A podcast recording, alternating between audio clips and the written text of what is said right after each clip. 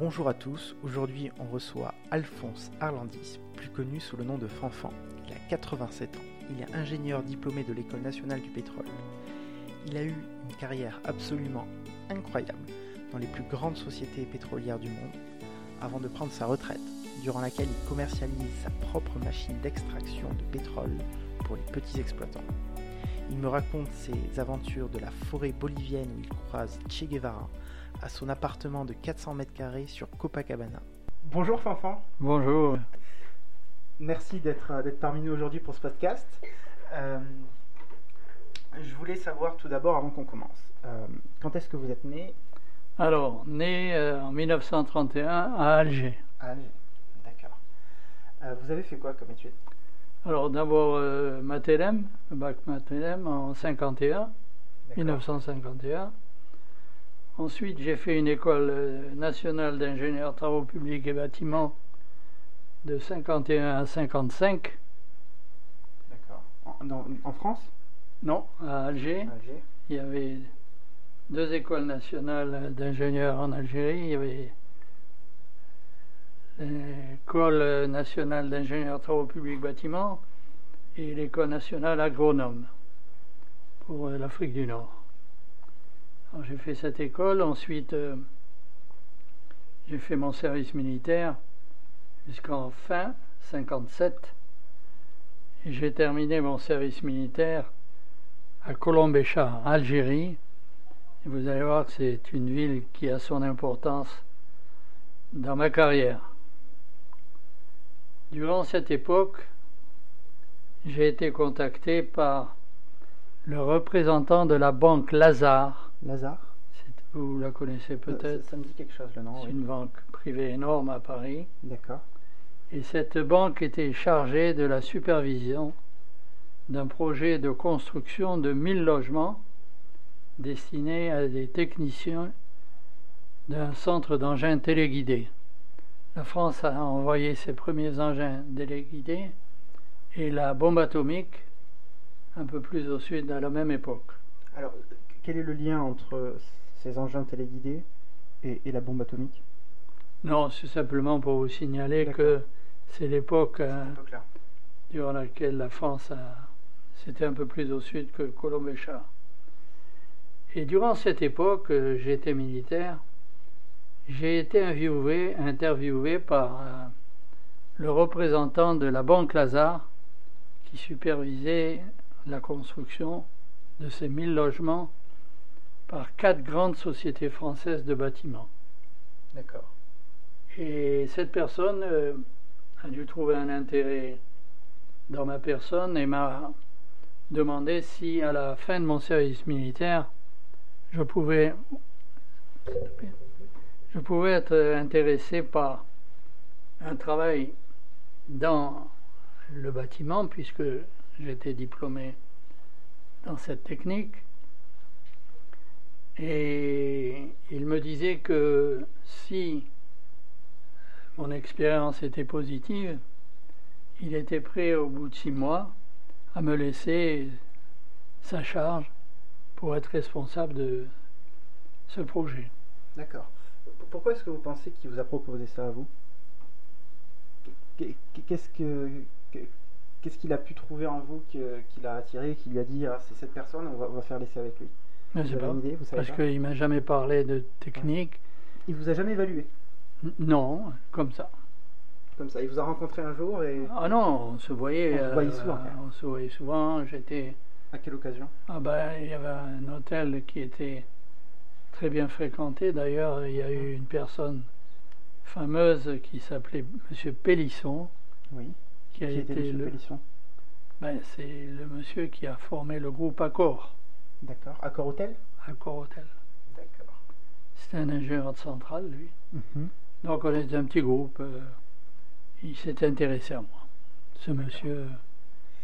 Et, donc c'était juste fin, la fin de votre service militaire? Fin 1957. Vous n'étiez pas ingénieur encore ou vous, ah Oui, j'étais ingénieur. Vous étiez ingénieur déjà J'étais ingénieur depuis 1955.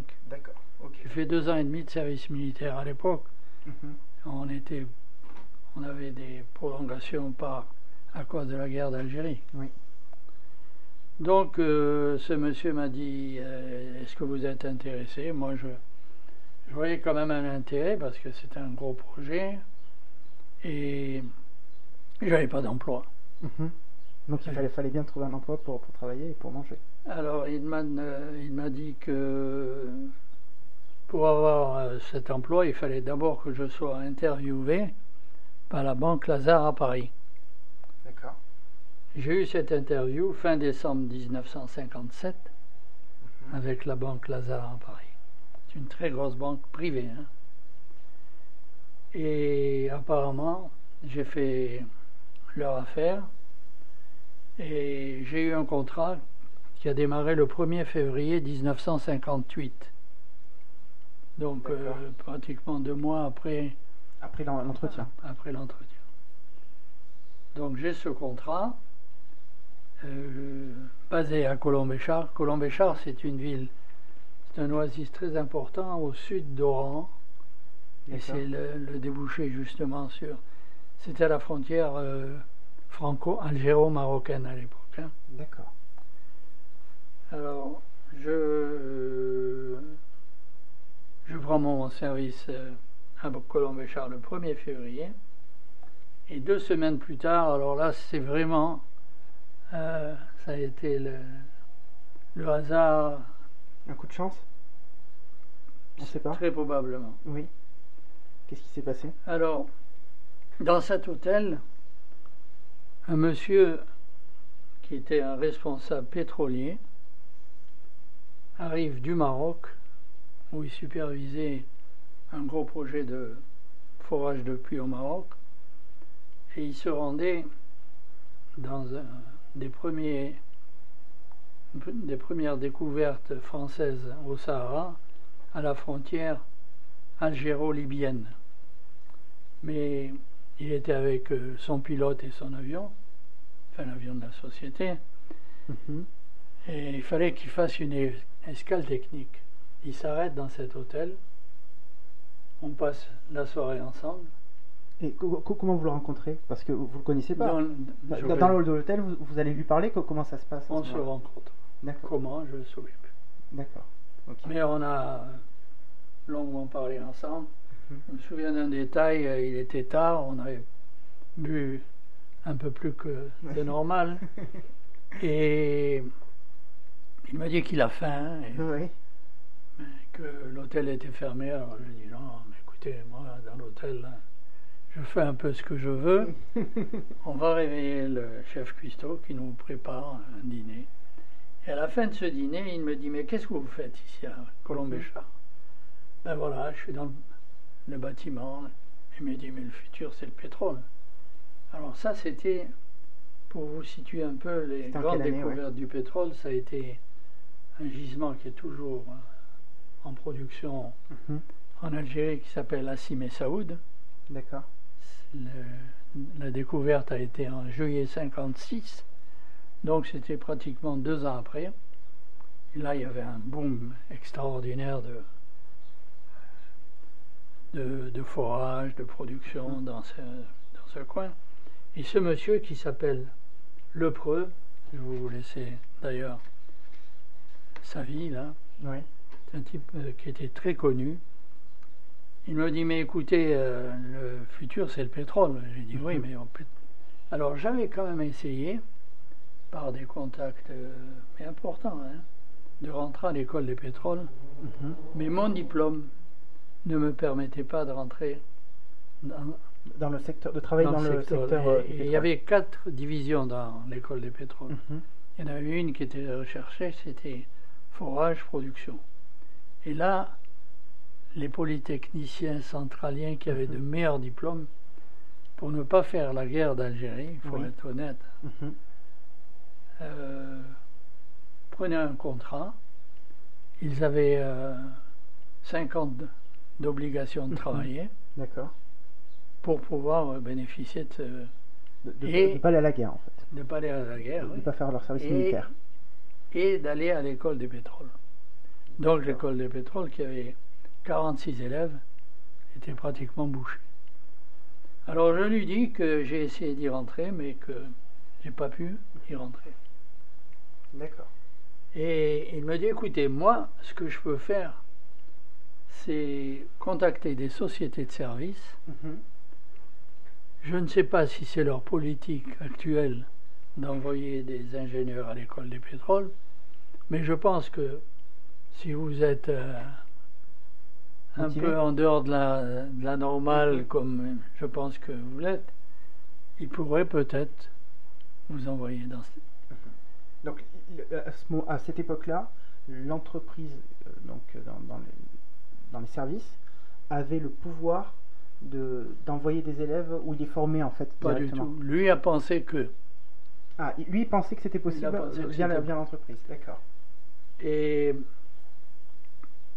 ça, ça s'est passé, cette entrevue s'est passée le 15 février 58. Et le 28 février, c'est-à-dire pratiquement une semaine après, je reçois trois offres d'emploi de sociétés de services Dans le, dans le secteur pétrolier? Dans le secteur pétrolier. Incroyable.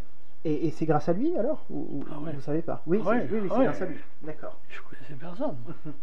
Et vous, vous les avez reçus comment à, à l'époque? Comment Par ça se courrier. passait? Par courrier Ah, par courrier, Donc, il n'y du avait coup, de. vous étiez à, à l'hôtel, euh, on vous les envoie à l'hôtel euh, résidiez. D'accord. Alors, je reçois ces, ces offres d'emploi. J'en sélectionne une qui s'appelle la Compagnie des services pétroliers, en abréviation COService. Il m'a fallu un grand courage Mhm. pour annoncer à ce monsieur de cette société de la Banque Lazare que j'allais les quitter. Je me souviens que durant trois matins, je prenais mon courage à deux. Ah, Ouais. très difficile. Très difficile. Pourquoi c'était difficile? Ben, j'étais quand même, euh, hein, j'avais été choisi. ils m'ont- déjà, ils avaient des frais, engagé certains frais. Et il, il espérait vraiment me garder. Mhm. Il m'aurait pas. Alors, est-ce que, que quand vous leur avez dit que vous, vous, vous les quittez, est-ce qu'ils vous ont essayé de, de vous garder en faisant une contre-offre peut-être plus intéressante Non Je, je l'ai dit d'une telle façon qu'il Oui, a que, compris. que, que c'était pas possible. il m'a fait une. euh, Comment vous lui avez dit Vous vous en souvenez que, que je lui ai dit que j'avais décidé de rentrer dans les pétroles et que Mhm. j'avais une opportunité que je ne voulais pas perdre. D'accord. Et il m'a fait une leçon de morale, mais très gentille. Mhm. Qu'est-ce qu'il vous a dit Ben, que le pétrole, c'était une bande de mafieux. Mhm. Pourquoi? C'était très fermé Mhm. et qu'avec un diplôme comme le mien, j'aurais des difficultés pour me- m'y faire une place. D'accord. Ce en quoi il avait raison. Alors, je le quitte. Le 21 avril 58, je, ren- je rentre chez CoService. Bon, je, je passe d'abord par Paris un interview. Ça marche. Et je fais un stage de deux mois dans cette société. C'est une société de services qui faisait des, euh, comment dirais-je, des services sur des puits pétroliers dans la zone de Biscarros, etc. Deux mois. Et ensuite, euh, je suis envoyé en, à Alger comme assistant au chef d'Afrique du Nord à Alger, mais avec des missions fréquentes au Sahara. Mhm.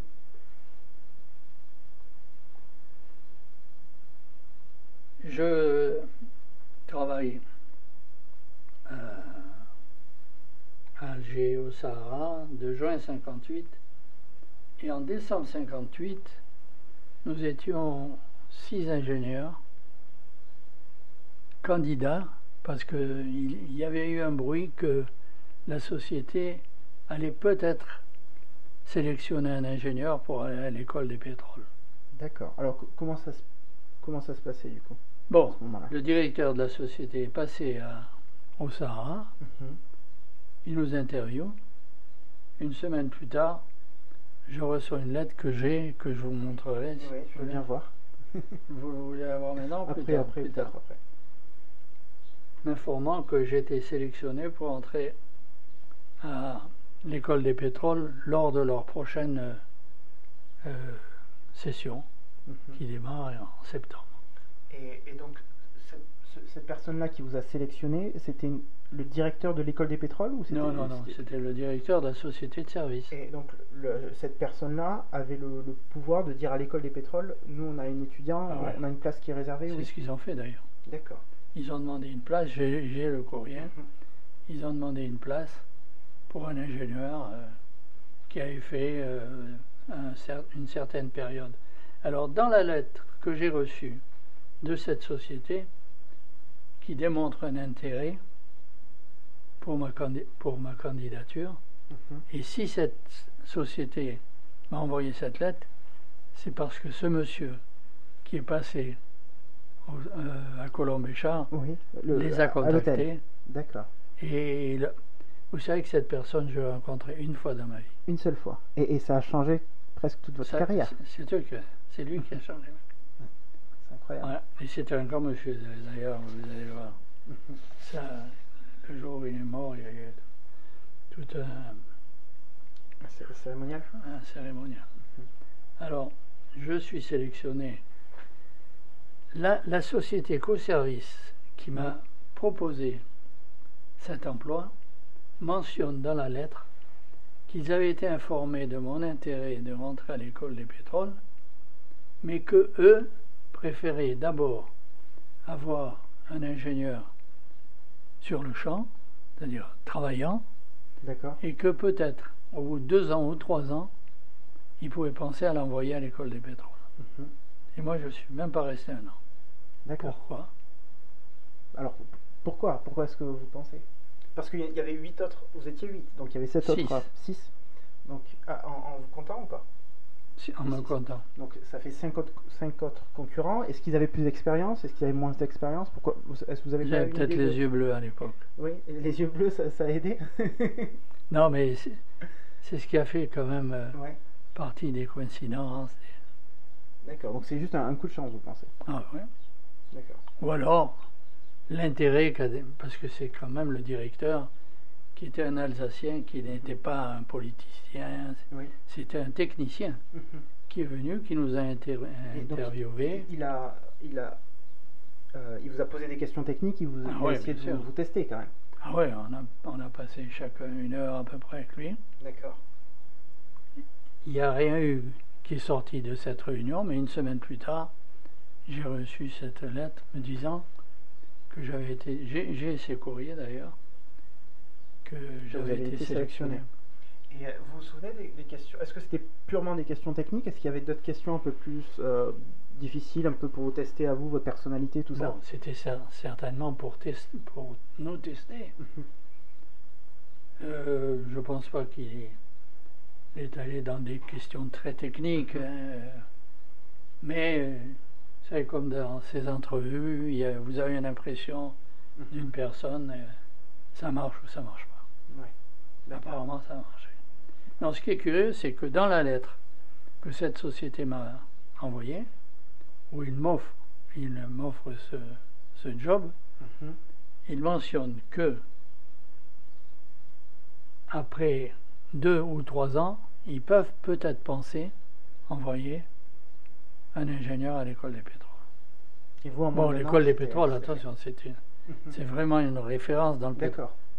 Oui, j'ai vu. Alors, vous ne voyez pas ceux qui nous écoutent, mais euh, il y a une, photo du diplôme qui est absolument magnifique. Il faudra que je mette, euh, euh, qui, sera disponible sur YouTube. Je pense que je la, mettrai lors du montage. Qui est, ouais, c'est un, gros diplôme. Alors, le, mien est, beaucoup plus petit de, diplôme, mais c'est vrai que celui-là, il est, il, est très beau.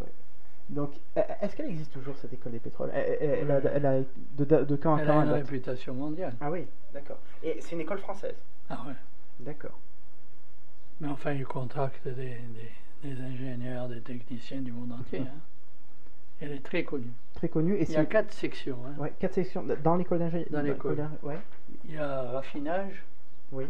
Il y a euh, géologie, les moteurs, et celle-là qui est et celle-là qui est forage production.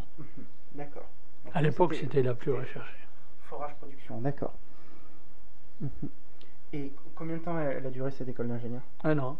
Un an? Ah, donc Alors attendez, vous, allez voir mhm. les, les, coïncidences. Oui, continuons. Je passe euh, un an, Je ne suis pas sorti parmi les premiers. hein. Mhm. Je suis sorti, je crois, 27e sur 46 élèves, mais l'important c'était de sortir parce qu'il y en avait qui, Il y en a qui qui euh, qui ne sortaient pas- pas, et pas diplômés. qui n'étaient pas diplômés. Alors, je sors. Euh, Oui. Bon, avant de rentrer dans les dans- j'ai oublié de vous Oui. mentionner que euh, cette société-là, en- ah, quand elle m'a sélectionné pour aller à l'école des pétroles, elle m'a envoyé faire des stages de janvier 59 à août 59 dans différentes sociétés de forage, Mhm. pour m'accoutumer un peu à ce qui sortait de la, la technologie de cette société. Je rentre à l'école des pétroles en, 50 en septembre 59 et j'en sors en juillet 60. D'accord. Alors en, ju- en juillet 60, il y a euh, un événement important qui se produit, c'est que la société Coservice, qui était purement française, Mhm. est absorbée par un, un groupe, la Dow Chemical. Je ne sais pas si Oui, vous avez entendu parler. Qu'est-ce que c'est comme groupe? C'est la deuxième ou troisième société chimique au monde, D'accord. C'était quoi leur, euh, leur secteur d'activité principal? la chimie, mais ils avaient une petite partie qui faisait des services pétroliers D'accord. Au Canada, aux États-Unis et au Venezuela. D'accord. Et ils s'associent avec la Schlumberger pour vraiment faire un bloc important. Et à cette époque-là, vous travailliez pour euh, la Chamberger. Non, non, je Pas travaillais encore. pour l'Aquaservice. Je finissais l'école des pétroles. Ok. Et c'est à la fin de l'école des pétroles que se fait cette fusion. Alors cette fusion fait que ils forment une société qui s'appelle Dowell Schlumberger, très importante, mais qui couvre le monde entier, moins le Canada et les États-Unis, car la Dow Chemical hein, voulait garder sa, sa société américaine. D'accord. Alors, le, euh, comment dirais-je, le hasard encore, c'est que Mhm. Cette soci- nouvelle société, en juillet 60, décide de ne plus envoyer d'ingénieurs à l'école des pétroles. je sens que je, je vais. Ça coûte trop cher D'accord. et ils disent qu'il vaut mieux former les, les Eux-mêmes, ingénieurs sur le terrain plutôt que. Plutôt qu'à l'école. Donc j'ai été envoyé le seul ingénieur, D'accord. De C'est- cette c'est- société. C'était le dernier. Vous avez, vous avez été le dernier le ingénieur. premier et le dernier, Le premier et le dernier. Incroyable. pour vous parler des, des- Ouais, des- ouais, des les, les- hasards. les coïncidences sont. D'accord. Alors, euh, ça, ça, c'est août 60 jusqu'en octobre 61. Je travaille au Sahara, six semaines au Sahara, deux semaines à Narbonne, parce que je venais de me marier. Et Vous travailliez beaucoup à l'époque ou pas? Quand vous, vous, vous passiez beaucoup de temps au travail, co- comment vous. sur, quand on était au Sahara, Oui. ah ouais, mais il y avait une activité incroyable. Mhm. Il y avait 12 appareils de forage sur Assim Messaoud. D'accord. Et Assim Messaoud, c'est un champ euh, qui est à 3300 mètres de profondeur. Il y a énormément de travail pour des sociétés de services. C'était un peu pour ça aussi que ces sociétés se sont groupées et leur plus grosse activité, c'était, c'était le Sahara. D'accord. Donc, y, il y a les plus gros puits en fait au, au Sahara ah au ouais, niveau du monde Ouais. ah ouais. bon, en Arabie Saoudite, Oui, oui, oui. euh, chose, hein. mais euh, pour la France, c'était énorme. C'était énorme. Ça a été d'ailleurs un peu la perte de l'Algérie Mhm. à cause de- des- des pétroles sahariens. hein. Ouais. Alors là, je, euh, d'octobre, de- d'août 60 à octobre 61, je suis l'assistant du directeur de l'opération d'Assim et Saoud. L'assistant. Il y avait un chef, bon, il y avait un paquet d'ingénieurs, de techniciens, mais je suis son assistant. Ça marche bien, et il me donne une promotion. En octobre 61 jusqu'en décembre 62, je suis directeur de la base d'Inamenas. Ça vous dit rien, mais c'est une, C'était à la frontière algéro-libyenne. Mais j'étais déjà, pour la première fois de ma vie, mon petit patron. Alors pourquoi vous étiez votre petit patron? Bon, parce que j'ai été nommé d'assistant au chef de d'Assim Essaoud, d'être le patron de cette. Il y avait deux bases. Mhm. Il y avait Assim Essaoud et il y avait Edgelé et Inamenas. C'est là où il y a trois ou quatre ans, il y a eu une attaque des, de l'islam, il y a eu 37 morts, etc. Il y a des attentats dans dans cette région euh, Ah ben, c'est à la frontière. D'ailleurs, la France a, dé- a déplacé la frontière un peu plus à l'ouest pour un, peu plus à l'est Par pour, rapport au, puits pétrolier? Bon, pour, euh, euh, dire que ces puits de pétrole étaient en France au lieu d'être en. Libye. Incroyable. Et, et Alors- c- comment ils ont fait ça? À l'époque, les frontières, hein, Mhm. c'était des, C'était fou, ouais. des fils de fer barbelés. hein. Incroyable. Alors, Alors, Je- euh, juste pour, pour ceux qui nous écoutent, euh, quand vous avez été nommé du coup euh, responsable de, ce, de cette de base, cette base, il y avait combien de personnes qui travaillaient euh, sur cette base? Combien de personnes vous dirigiez? Comment ça se passait? Oh, il y avait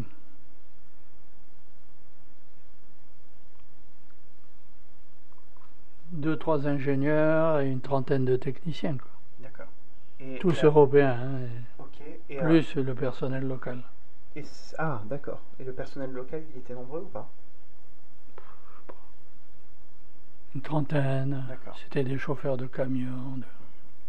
Mais les puits étaient moins, produ- étaient moins producteurs aussi. hein. Donc, apparemment, euh, j'ai très bien marché puisque Oui. La société dé- décide. À, à l'époque, la société était quand même euh, à son démarrage d'activité mondiale.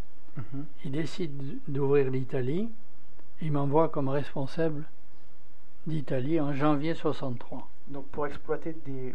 Ah, il y avait, de- il y avait du, Du pétrole en Italie Oui, mais c'était pas, C'était pas pas terrible. hein, Ouais. Non. Mais enfin, il y avait une activité et la France voulait être présente. D'accord. Il y a une grande société qui s'appelle l'ENI, la ENI. D'accord. La ENI C'est la Jeep. euh, La Jeep? Oui, vous n'avez pas vu ces stations-service avec un, Ça me dit rien. un loup à six pattes, avec une, Un, un quoi à six pattes? un loup. Un loup à six pattes? Non, C'est ça c'est me dit leur rien. infi. Bon, mais c'est D'accord. des- c'est une grande société euh, Ok. mondiale. hein. Alors, euh, on m'envoie comme directeur en Italie. Ça marche bien. Mhm. Et ils voulaient démarrer en Amérique du Sud un nouveau pays. Ils avaient le Venezuela et l'Argentine. Et ils ont décidé d'ouvrir la Bolivie. D'accord. Et à l'époque, euh, il n'y avait que des ingénieurs et des techniciens américains. Et ils ont décidé d'envoyer un Français pour commencer à... La politique de Schlumberger a toujours été de mélanger les nationalités, hein, pour éviter les mafias. Ah oui? Ben, ouais. Ben, Et les- Ils avaient peur de quoi exactement? D'avoir des ententes. Les, les- Mhm. les gens favorisent plutôt certaines personnes de leur propre pays plutôt que. Et là, c'était pratiquement que des Américains. Et ils décident de m'envoyer en stage aux États-Unis. Dans la société qui n'était pas encore Dowell Schlumberger, c'était la Dowell, Mhm. de la Dow Chemical. Et je fais un stage de trois mois, je crois. À la fin de ce stage, en octobre 64, il m'envoie en, en Argentine Mhm. pour me familiariser avec la langue espagnole. Parce qu'en Bolivie, on parlait que l'espagnol. Donc vous faites trois mois aux États-Unis. Vous vous apprenez l'anglais C'était quoi l'objectif? Je parlais l'anglais. D'accord. Donc c'était plus pour vous familiariser, euh, travailler avec les Américains? les- exactement. Les Américains ont des, ont des façons des fois vulgaires de parler, Mhm. vulgaires de, se comporter? de se comporter. Ouais. Il vaut mieux que tu saches comment, euh, Comment faire. hein. D'accord. Donc ça a été très important pour moi. Et comme je vous dis, en octobre 64, je vais en Argentine pour me, fam- me familiariser avec euh, l'espagnol. En fin de compte, en Argentine, qui est une colonie italienne, avec mon italien, j'ai pas appris grand-chose. Mais en janvier 65, je démarre l'opération en Bolivie, une opération vierge, dans un pays euh, euh, assez, assez vierge. C'est, c'est à côté de la base qu'on avait qu'ils ont tué le fameux Che Guevara. D'accord. Et, et- et c'était avant ou c'était après? Quoi? Qu'ils ont, euh, ils ont tué Che Guevara? Non, ils l'ont tué six mois après mon départ. D'accord. Mais on le rencontrait, on ne savait pas qui il était. Ah, vous, vous l'a- vous l'avez rencontré plusieurs fois? Ben, on ne savait pas qui il était. Ils avaient décidé de, de commencer la révolution bolivarienne en, en Bolivie. Ils s'étaient vraiment trompés de- d'endroit, hein, parce que c'est un pays où si les moustiques ne bouffent pas, ce sont les serpents, ce sont les tigres, et ils, ils étaient une quinzaine là, des barbus. Oui. On passait, ils nous demandaient de leur amener un peu de, de, comment dirais-je, de, De nourriture de, nourriture. Oui. Mais on ne savait pas qui ils étaient. D'accord. Donc c'était des révolutionnaires et donc Ouais, ben, ils étaient là. et, hein. Vous savez, dans, dans, dans, dans ces zones perdues, là, vous trouvez de tout. Hein. D'accord. Ils étaient armés ou? Non. Non, non, non. Bon, on ne sait plus. Je, sais- Mhm. je sais qu'on les a rencontrés. Oui. et ils étaient à 70 km de notre base. D'accord. Et nous, on passait pour aller euh, sur du puits de pétrole en opération. Donc là, je suis resté en Bolivie jusqu'à juillet 66. Là, ça a très bien marché. Mhm. Ils décident d'ouvrir le Brésil. D'accord. Le Brésil, ça allait être, parce qu'on n'était pas présent. hein. Il y avait Ali Burton qui était. Ali Burton était dans le monde entier. A- A- Ali Burton? Ali- H-A-2-L. Ali Burton. Ali Burton. Et c'était quoi Ali Burton du coup C'est une société américaine. hein. D'accord. Dans le pétrole. Ah ouais, de, de services pétroliers. Service pétrolier. Ils étaient d'ailleurs beaucoup plus importants que Dawes Schlumberger à l'époque. Donc pour ceux qui nous écoutent et qui connaissent pas peut-être la différence, il y avait des sociétés de services pétroliers et ensuite il y avait des services qui euh, qui, qui effectuaient le forage ou il y avait, il y avait deux niveaux il me semble. Le forage, ça fait partie des services. D'accord. Donc il y avait y a que des services. de- Mais en général, les sociétés de forage sont un peu séparées. Alors euh, là, je vous dis, euh, j'ai passé un an et demi en Bolivie, ça a très bien marché. Ils décident d'ouvrir le Brésil et ils m'envoient. Donc, Une belle promotion. Hein. donc euh, vous êtes parti, si je récapitule, des États-Unis en Bolivie et de Bolivie De- au En Brésil. Bolivie, j'ai passé un an et demi jusqu'à juillet 66. Mhm. Et en, en août 66, je démarre l'opération du Brésil.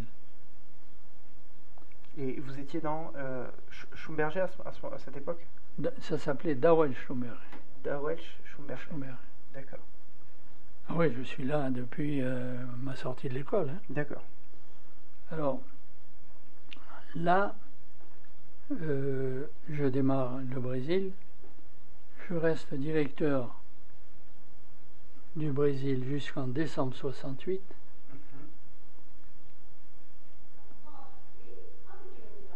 Et, en 69, Mhm. on me transfère. Je sais plus pourquoi. Peut-être qu'ils avaient besoin d'un assistant. Fermez, fermez.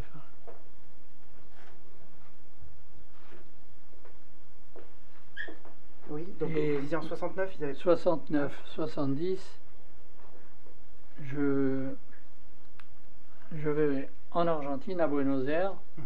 et je suis l'assistant du directeur d'un groupe de pays, Argentine, Bolivie, Brésil. D'accord. À fin 70, le Brésil ne marche pas très bien. Mhm. Pourquoi? Qu'est-ce qui s'est passé? Vous savez, des fois on met ça sur la, sur la personne. Qui sait. Vous savez, pour se mélanger avec des, des nations différentes, il faut. C'est- difficile. euh, apparemment, j'avais une assez bonne façon de traiter avec tous ces pays. Mhm. Donc, il me renvoie au Brésil. Et de 1961 à juin 72, je suis de nouveau le directeur du Brésil. Et en juin 72, alors là, c'est ma grande promotion. Je suis promu directeur de Derwal Schlumberger pour toute l'Amérique du Sud. D'accord. Et, et quelles sont vos responsabilités du coup? Qu'est-ce qui change euh, ben, à partir de cette promotion? ben, Le fait d'être le responsable de plus de pays. Mhm. Le travail est le même, tout en étant plus, plus important. Et votre travail, quand vous étiez en Amérique du Sud, il consistait en quoi exactement? Ben, Gérer l'opération. Euh, la sélection du personnel est très importante dans ces sociétés-là. Pourquoi elle est très importante? Ben, Parce que c'est d'abord le résultat de la performance du personnel que, mhm. que des équipements. Hein. Bien sûr que les équipements sont importants, mais si vous avez des gens vous savez, des, fois, dans, on a eu des cas où des ingénieurs avaient des relations impossibles avec les responsables, parce que vous travaillez pour des compagnies qui ont des champs, des champs de pétrole. D'accord. Donc il faut que vous, ayez une relation permanente mhm. et autant que possible bonne avec ces gens-là. D'accord. Et il y en a qui n'avaient pas forcément cette compétence à communiquer, ben, et, du coup ça se passait mal. Bon, et, ça, c'est en général, il y a le directeur du personnel qui vient vous informer. Ensuite, vous, vous prenez la décision, je le garde ou je le transfère au Nigeria ou dans un autre pays. D'accord. Et comment est-ce que vous faisiez du coup Parce que vous étiez en charge du recrutement à cette époque-là de ces gens-là? Non. Non, non. Il y a... juste les, gérer quoi. Et, s'assurer que tout, se passe bien. Et... Surtout s'assurer avec le client que les relations sont bonnes. D'accord. Et comment, comment est-ce qu'on fait du coup pour s'assurer ah que... Ben, ça se passe bien avec le. C'est comme les bons joueurs de football. Hein. C'est-à-dire? C'est inné et ouais. ça ne s'apprend pas. Hein. On a des gens qui ont été des gens très capables techniquement, mhm. qui n'ont jamais réussi à, à s'assimiler. Vous savez, l'Amérique du Sud, c'est différent. Hein, vous. Alors, vous avez, là, on avait des, du personnel américain, des, des Anglais.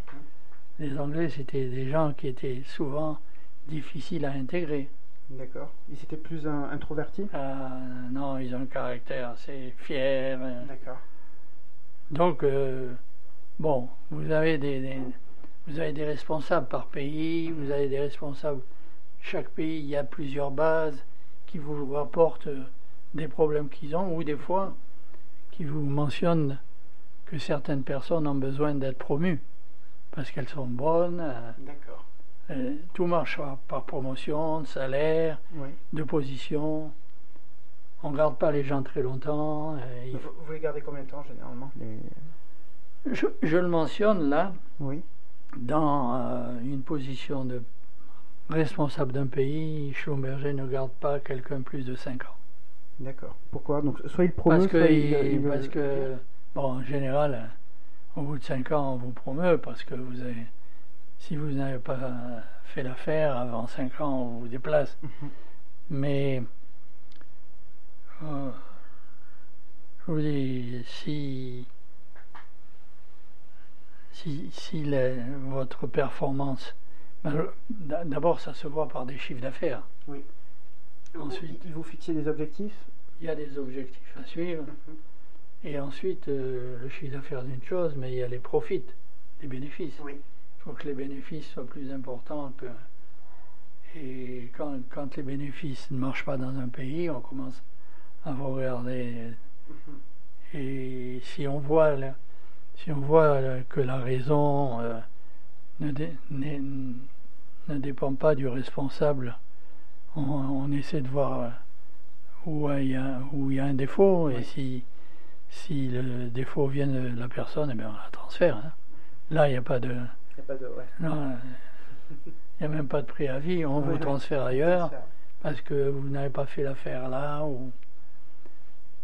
Donc là, je suis resté, entre parenthèses, euh, on a ouvert pendant cette période deux pays, c'était le Pérou et la Colombie. D'accord. Qui nous manquaient, alors que, que Burton était là. Alors j'ai une question. Parce que là, vous dites que vous ouvrez plein de pays, mais comment ça marche? Parce que Schumberger, c'était une entreprise privée. Comment est-ce qu'il accède à. Est-ce qu'il y a des contrats Est-ce qu'il y a euh, des appels d'offres qui se font euh, auxquels Schumberger va répondre Ou il y a d'autres sociétés, j'imagine, de services qui répondent et c'est. En général, il n'y avait pas d'appel d'offres à l'époque. Il y avait la relation qui faisait que Mhm. vous étiez choisi plutôt qu'une autre. Ou alors on vous donnait. Parce qu'on était deux sociétés. Il n'y avait pas plus de. Il n'y avait que deux sociétés il y avait deux pétrolières. sociétés Schlumberger, Dow Schlumberger et Halliburton. Ah, Liberton. Alors on peut, par exemple, si vous êtes meilleur, parce qu'on n'élimine pas une grande société, Mhm.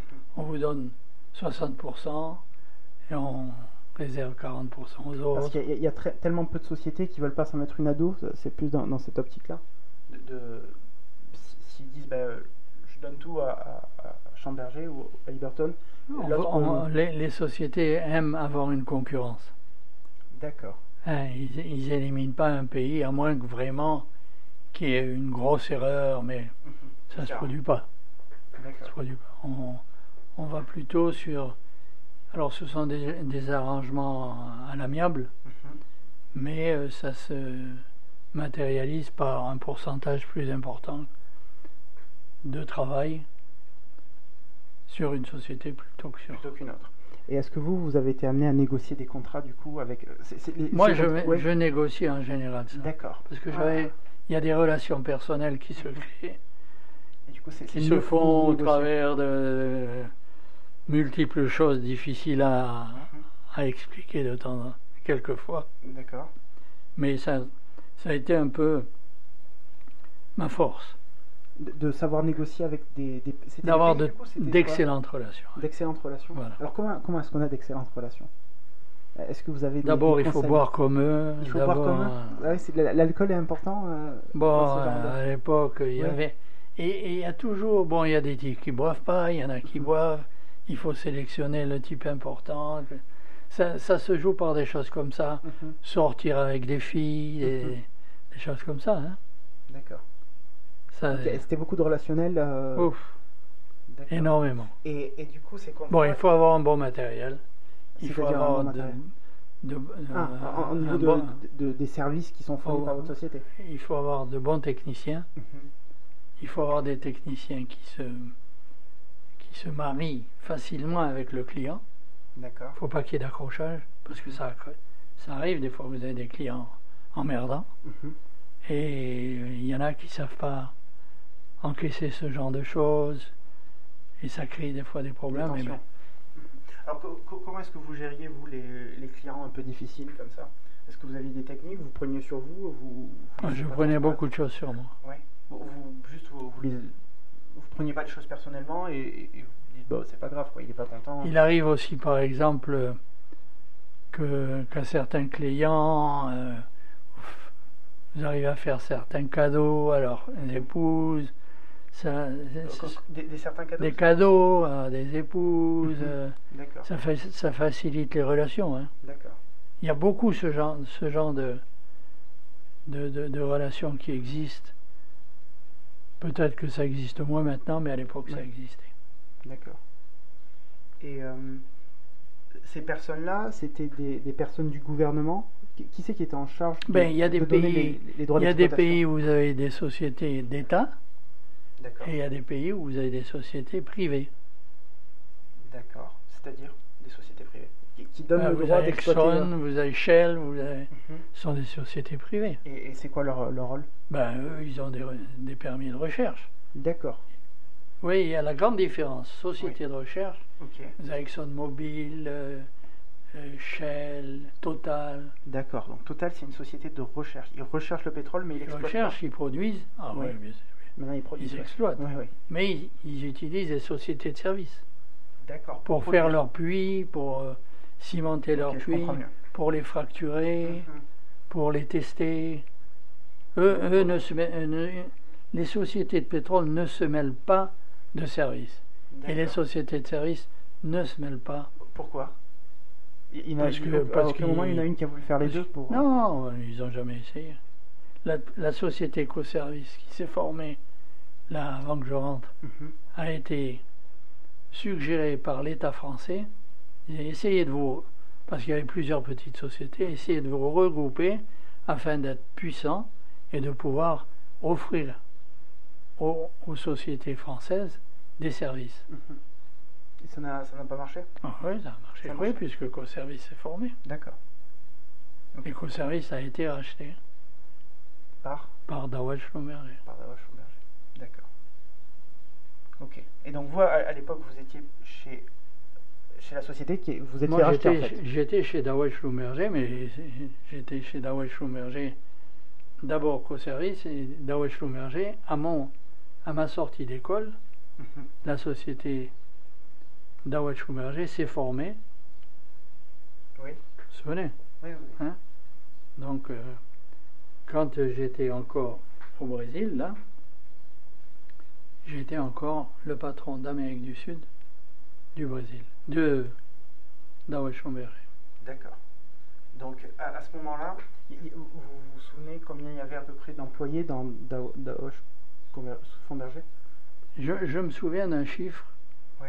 Au Brésil, on avait, et on appelle ça des expatriés. Ce Mhm. sont des gens qui sont envoyés dans des pays euh, étrangers où tout leur, euh, euh, comment dirais-je, toutes leurs dépenses sont payées. Oui. La maison, le- l'école, les voyages. Eh ben, au Brésil, j'avais 65 ex- expatriés. C'était les gens. ont Schlumberger était plus important que Dawel Schlumberger.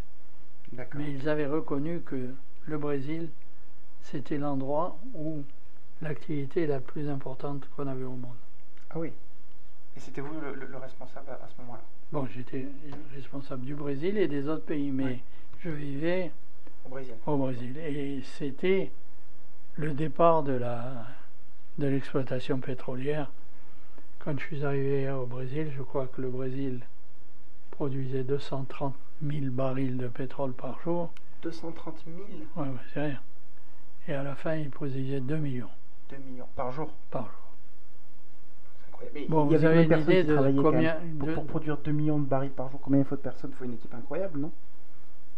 Bon, ben, eux, c'est la société de recherche qui a des, techniciens pour produire leur pétrole. Mhm. Mais nous, on leur fait les services pour leur permettre de produire ce pétrole. D'accord. Très bien. Donc il y avait- il y avait du monde sur place. Vous travaillez beaucoup en fait en synergie avec ces sociétés Bon, mais de recherche. euh, ils n'étaient pas tous à Rio, il y en avait très peu à Rio, ils étaient sur les bases. D'accord. Parce que comme vous travaillez dans un pays, vous avez plusieurs bases. Mhm. Là, au Brésil, il y avait, je sais pas, six ou sept bases différentes. Depuis le, le Brésil est énorme. hein. Mhm. D'accord. Donc vous n'étiez pas forcément en... vous travaillez pas forcément sur les mêmes endroits que les sociétés euh, d'exploitation, les sociétés de recherche. Oui, on est par- partout où vous avez une société de, ser- de recherche, vous avez une société de service. D'accord. Ou deux sociétés de service. Deux sociétés de parfois. D'accord. Oui, parce que je, je vous répète que on était en concurrence et il fallait démontrer qu'on était meilleur que l'autre pour Ah oui. avoir un peu plus de travail. Mhm. En plus des relations personnelles, extra-professionnelles, Mhm. mais Il Qui comptait entretenir, beaucoup. etc. Et est-ce qu'il y avait des, une compétition un peu malsaine avec euh, l'autre société de service Comment ça se passait? Est-ce qu'ils essayaient de vous débaucher par exemple? Est-ce qu'il y avait ce genre Non. de... Non Non? Non, parce que déclarer une guerre, c'était c'était mortel pour tous les deux. Pour tous les deux, d'accord. Donc il Non, il n'y avait pas ce n'y avait pas de tentative de recrutement de... Mais il y avait des, des tentatives de d'avoir du travail en sous-main. euh, bon, mais ça, c'était de bonne guerre. Hein. Oui. D'accord, c'était toléré quoi. C'était pas écrit. C'était pas écrit. d'accord. Donc là... Donc, ça a été un tournant important de ma vie Oui. parce que je travaillais déjà depuis 22 ans dans cette société. Au début, c'était Coservice, ensuite, ça a été Dawel Schlumberger. Mais j'avais déjà fait 15 ans en Amérique du Sud. Alors que chez Schlumberger, il déplaçait quelqu'un après 5 ans. D'accord. Mais je savais, parce que j'étais bien avec mon président, etc., qu'à peu près chaque année, il disait, ben Fanfan, il faut le déménager, il faut lui donner une autre expérience. Mhm. Et effectivement, on craint que les gens commencent à avoir de mauvaises habitudes. Parce qu'ils sont trop longs. Parce qu'il trop longtemps à un faut endroit laisser quelqu'un trop longtemps. Non. Je savais que ma destination, c'était, parce que j'en- on entend parler, hein, Mhm. c'était Singapour. Singapour. Ça faisait partie. Il y avait cinq régions dans le monde entier. Et Singapour, il y avait l'Extrême-Orient, il y avait Afrique, euh, France, il y avait l'Amérique du Sud. Il y avait cinq régions D'accord. Et, et vous, à ce moment-là, donc vous étiez directeur d'Amérique du Sud. d'Amérique du Sud. Qui c'est qu'il y avait au-dessus de vous au niveau de la hiérarchie Un euh, vice-président et un président. D'accord. Et le président, c'était le président de la société complète. Donc vous avez quand même un haut poste à responsabilité. On peut dire vraiment, vous étiez, euh, vous Ah ouais. partie des grands, des, des On grands était- dirigeants de la On société. était cinq. Cinq grands dirigeants, d'accord. On appelait ça des region managers. Des region managers. Managers de région. Managers de région. D'accord. Ok. Donc, je décide de quitter la société. Pourquoi? Ah, vous quittez la société à ce moment-là. Ouais. Et vous, vous aviez quel âge à ce moment-là? J'avais 48 ans. 48 ans. D'accord. Figurez-vous qu'ils ont été très chics avec moi. Oui. Quand vous, êtes, quand vous avez demandé à partir? Ah ouais, ils voulaient me garder. J'ai été reçu même par le président de Schlumberger, c'est-à-dire Dow Schlumberger, Mhm. qui m'a demandé de rester, etc. Mais il a compris. Et il avait dit ce jour-là, c'est fini, on ne laisse plus, mais vraiment plus, quelqu'un plus de 5 ans dans le même endroit. Enfin, quelqu'un, un region manager. Mhm. Pourquoi Pourquoi il, a fait cette remarque? Parce qu'il il- il avait peur qu'une personne. Parce que moi, je, je suis sorti parce que j'ai été débauché. Ah, On m'a offert un job plus important, je vais vous expliquer ah, pourquoi. d'accord. Ok, Et je- vous avez je quitté leur ai parce dit. qu'on a. D'accord. Et justement, ça tombait bien parce que c'était une société pour laquelle Schlumberger avait des intérêts de, de travail. Alors, là, euh, pff, encore un hasard. Mhm. Il y a une société qui se forme entre la ENI, les Italiens, D'accord. groupe énorme, et une, groupe, une société énorme argentine. Donc c'est des sociétés de services aussi? C'était société Euh, non, la ENI, c'est une société mul- multidisciplinaire, hein, elle a de tout. Entre autres, elle, elle a beaucoup d'appareils de, de forage. Donc ils créent des machines pour le forage? Ah ben, ils créent ou ils achètent. Ils ont pas. Ils achètent sur le marché américain des, Mhm. des, des appareils de forage et ils, ils les utilisent. Ils les utilisent, d'accord. Alors, j'étais en. J'étais à, à, à Rio et. Bon, ça a été tout un concours de circonstances, mais le patron de la société argentine, Mhm. j'étais ce jour-là à Buenos Aires et son frère me dit écoute, mon, mon, mon frère doit, doit aller à, à Los Angeles et il voudrait s'arrêter à Rio, c'était un vendredi soir, mais il voudrait rencontrer le directeur de la Société nationale brésilienne, parce qu'ils sont très nationalistes, les Brésiliens, et leur société nationale était énorme. Ils avaient pris un contrat, mais ça marchait pas. Mhm. Alors il m'a dit Regarde si tu peux arranger un rendez-vous pour mon frère. C'était un vendredi soir.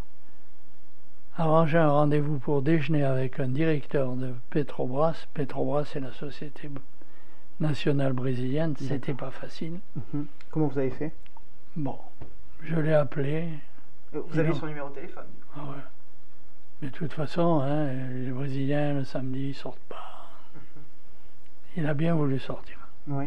C'est vrai que les, les Brésiliens ne veulent pas sortir généralement. le- Bon, mais. Enfin, c'était un, grand risque. Mhm. que je pouvais prendre. C'était pas dangereux, hein. Ouais. C'était pas un risque. C'était un risque d'échouer vis-à-vis de ce, ce monsieur euh, en Argentine. C'est une, vieille famille argentine multi, je dirais même milliardaire. Mhm. Et j'arrive à avoir ce rendez-vous. Il, il vient le samedi matin. Il rencontre Christiane d'ailleurs, à laquelle il... Alors vous voyez les, les relations. Oui. Il lui a offert une boîte en argent, mais qui coûte une fortune. Mhm. Donc Christiane, remonter. c'est votre femme pour ceux qui Ouais, nous écoutent ouais. Et j'arrive un peu en retard. euh, On va déjeuner avec le directeur de Petrobras. Le déjeuner se passe bien, mais un déjeuner informel. hein. Mais je crois qu'ils avaient voulu me tester pour savoir si je pouvais avoir ce genre de relation à ce niveau. D'accord. Donc à ce moment-là, vous ne travailliez pas vraiment pour eux Je, je, je travaille encore avec Dawel Chouméré. Mhm. Tout à fait. Hein? Alors il m'a dit, regarde, on a ce projet, on a des appareils de forage, nous les Argentins, on a des appareils de forage italiens, on a des appareils pour faire des services, 42 appareils de forage, c'est énorme. hein.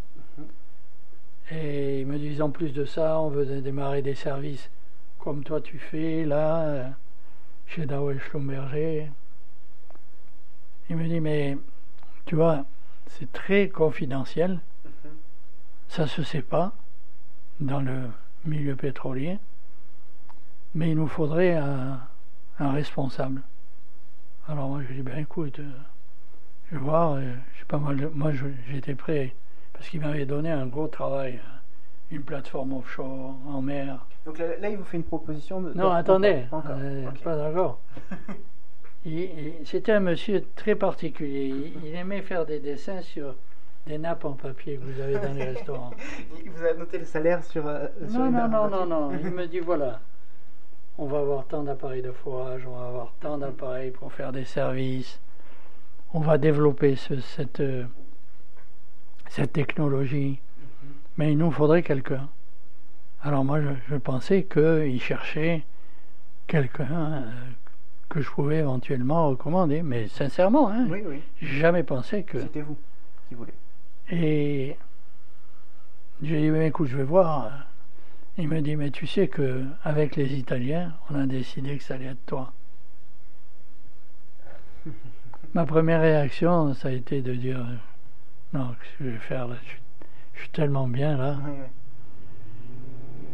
Et un concours de circonstances aussi incroyable, il me dit, regarde, je vais à Los Angeles parce que ce monsieur avait un cancer. Il a été soigné pen- pendant 30 ans. Il est mort après 30 ans de cure de cancer. 30 ans. Mais c'était un monsieur très puissant. Et lui, alors, euh, la technologie, tout ça, il ne savait pas grand-chose. Mais il savait graisser Il savait des enveloppes. et, Ah oui, il, y y avait, y avait des pots de vin à l'époque comment, ça- comment ça marchait pour- des, Des pots de vin un certain, oui. Ouais. C'était pas généralisé, Mhm. mais lui, c'était un spécialiste. C'était un spécialiste des pots de vin. Il m'en a pas offert, hein, mais euh, je savais Il avait cette qu'il réputation. il était très, très bon là-dedans. Alors, Alors, ju- juste une question. Est-ce que cette société euh, argentine, elle était en concurrence avec euh, Dawa Schlumberger non. Non. Non, c'est une société de forage. Non, Mhm. on ne faisait pas de forage. hein. D'accord. On faisait des services pétroliers dans les puits Dans les de pétrole. D'accord. Donc il n'y avait pas cette notion de, de, de concurrence. Donc ça dérangeait pas en fait que vous, vous ayez une discussion avec lui en fait euh, comme Pas ça. du tout. Au contraire, lui, euh, il m'a facilité l'obtention de la première société de forage de Total en, en terre de feu. D'accord. Ça veut dire quoi en terre de feu? Le sud de la Patagonie. Le sud de la Pentagonie. Vous voyez comment, comment Ouais. est faite euh, Mhm. la- l'Amérique du Sud. Elle Ouais, se ouais. termine. D'un côté, vous avez le Chili, de l'autre côté, l'Argentine, et en bas, il y a une île. Oui, C'est la terre de feu, la terre de feu. D'accord. qui est divisée Chili à gauche, Mhm. euh, Argentine à droite, et les puits de pétrole, ouais, c'est curieux, du côté chilien, il n'y avait pas de pétrole. Et du côté argentin, ils avaient cette euh, possibilité d'en trouver, et pour pouvoir trouver du pétrole, il faut faire un puits. D'accord. Et la Total avait, euh, comment dirais-je, contracté Ali Burton pour ses services. Et à la suite de mon magouillage, etc., ils m'ont donné le service. Parce qu'il faut installer du matériel sur une Mhm. société de, en mer pour euh, faire ce service et ils m'ont donné ce service. Donc Le- la veille de ce ouais. départ, ils m'avaient, ils, avaient tous les dessins déjà Mhm. faits sur des équipements Liberton. Quel genre de dessin C'était quoi les dessins? Ben, ben, c'est des dessins qui. Vous, avez, vous voyez, euh, une, mer, une plateforme en mer. hein. Mhm. Oui, Ben, oui, il, faut mettre euh, des équipements là-dessus. Et si vous changez la, société, il va falloir changer les emplacements de, de Mhm. vos équipements. Et ils ont changé les équipements pour me donner ce service. Alors, chez et Schumacher, vous parlez, c'était un, un événement très important de pouvoir mettre une. Parce que Halliburton était plus importante que nous Au- Au niveau dans les, dans les services en mer. En mer. D'accord. Donc vous n'avez pas beaucoup de plateformes en, en mer euh, Non. D'accord. Donc. Parce que cette société américaine a été beaucoup plus ancienne que la nôtre. D'accord. Donc ils avaient plus d'expérience dans, dans tout ce qui était plateforme Ils pétrolière. en avaient déjà fabriqué plus d'équipements sur les sociétés. Sur, et enlever un équipement d'une société, d'une plateforme pétrolière, c'est du travail. Par exemple, les grands, les grands chantiers euh, sur ces, ces plateformes, c'est la, le Singapour, Mhm. la Corée du Sud. En France, on ne fait pas des trucs. Mhm. On en fait aux États-Unis. Et là, nous, euh, qu'est-ce qu'on met? On met que nos équipements pour faire nos services sur une plateforme qui, à l'époque, appartenait à Total. Et. Total était en association avec cet Argentin. Ouais, ce c'est- fameux, fameux argentin. Oh, oh, Est-ce qu'on aura le nom de cet argentin? Non? Oui, Oui. C'était qui? La société, c'est Bridas. Bridas. B-R-I-D-A-S. Et, et donc ce monsieur, c'était le, le président du Bridas? C'était le président de Bridas. Il s'appelle Bulgaroni, si vous voulez son nom. Bulgaroni. D'accord. Il est mort maintenant. Il est mort. Alors, euh, re- regardez le hasard des. Donc vous avez accepté quand même quand ils vous ont fait cette proposition. Non. On aimerait. Non, vous avez dit non. Il m'a dit écoute, réfléchis, je pars à Los Angeles. ou- Oui, Los Angeles. Je reviens mercredi, je m'arrête à Rio et je voudrais qu'on en reparle. Alors, mercredi, j'avise ma secrétaire, je dis, il y a un monsieur qui va venir, etc. Le jeudi matin, parce qu'à l'époque il n'y avait pas de d'email, etc. Il m'appelle, il m'a dit, mais ce monsieur-là, Bulgaroni, il m'appelle, il m'a dit, mais tu rends compte, je me suis arrêté à Rio et ta secrétaire ne m'a pas reçu. Mais c'est véridique, hein. La- la- votre secrétaire ne, ne l'a La, la, la fille qui. Oui. Bon, pas ma secrétaire, Mhm. la fille qui était. Il y avait un, un bureau à l'entrée, etc. Elle, elle a refusé, euh, Ouais. Euh, du coup, le, le président de la société de Bridas. Ouais. Alors, elle s'était fait exprès ou euh, Elle s'est trompée. elle s'est trompée? Mais, il, Mais il- ça- il a- ça- il avait ça a aucun fait- moyen de vous, vous joindre. vous? Non, il n'y avait pas de téléphone Il portable. n'y avait pas de téléphone portable à l'époque. D'accord. Il aurait fallu qu'elle me téléphone, me dire il y a M. Bulgaroni. Non, elle aurait fait. Elle a dit. Elle a Pas juste qu'elle dit non, non, non, euh, il n'a pas le temps. Ah ouais. Mais ça, ça a fait une anecdote euh, sud-américaine, cette Ouais, ouais. Mais le président de Bridas. qui- Qui s'est fait refuser, ouais. Alors, ça, c'était. Euh, revenons, revenons un peu. Donc euh, là, il, vous avait fait une proposition. Co- Comment ça se passait à l'époque? Ils vous disent bon ben voilà la proposition qu'on même fait. Ils Non, vous donnent un montant du salaire. Ils vous, Non, vous non, parlent juste de- du Il travail. il m'a simplement demandé si ça m'intéressait. Mhm. Et vous, vous avez dit non. Je vais y penser. Non, on dit jamais non. hein. On dit jamais non. Faut- Pourquoi on dit jamais non? Parce qu'il y a toujours un oui qui peut sortir de, de la manche. hein. D'accord. Alors, euh, je, je, je- comment dirais-je, réfléchis. Mhm. Et ma grande décision a été en fonction de cette cer- certitude que j'avais qu'ils n'allaient pas me laisser plus longtemps en Amérique du Sud. Et je ne me voyais pas encore déplacé parce que j'avais Christiane et quatre gosses, Ah oui, vous avez quatre enfants. quatre enfants. Alors là, bon, on vivait comme des seigneurs. hein. Mhm. À Rio, je vivais dans un appartement sur Copacabana Mhm. qui faisait 420 mètres carrés, D'accord. tout payé. Mhm. Tout frais payé en plus. Voyage en première Mhm. avec la famille, les enfants. Oui. Mais euh, je savais que avec cette société Bridas, enfin, qui- qui allait s'appeler Rio Colorado. Mhm. Ça, c'est le nom qu'ils avaient déjà mis sur la société, qui n'était pas encore formée. D'accord. Ça, ça s'est passé en. En quelle année? Ben, C'était 80, mais. Non. Le- cette rencontre à Rio s'est passée fin. fin 79. D'accord. Je viens à Paris. J'avais pris ma décision. Je leur dis à Paris que j'allais partir.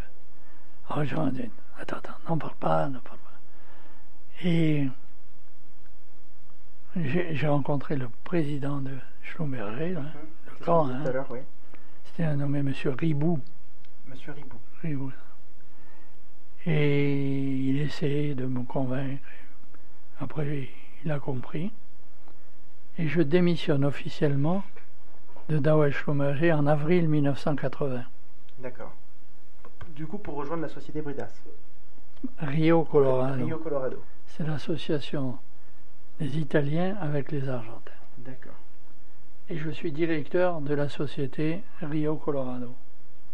Société de forage et de workover de puits de pétrole.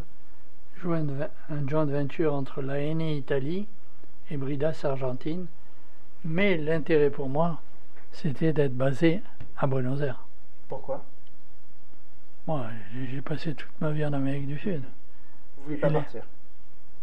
Bon, il fallait déménager de Rio à Buenos Aires. hein.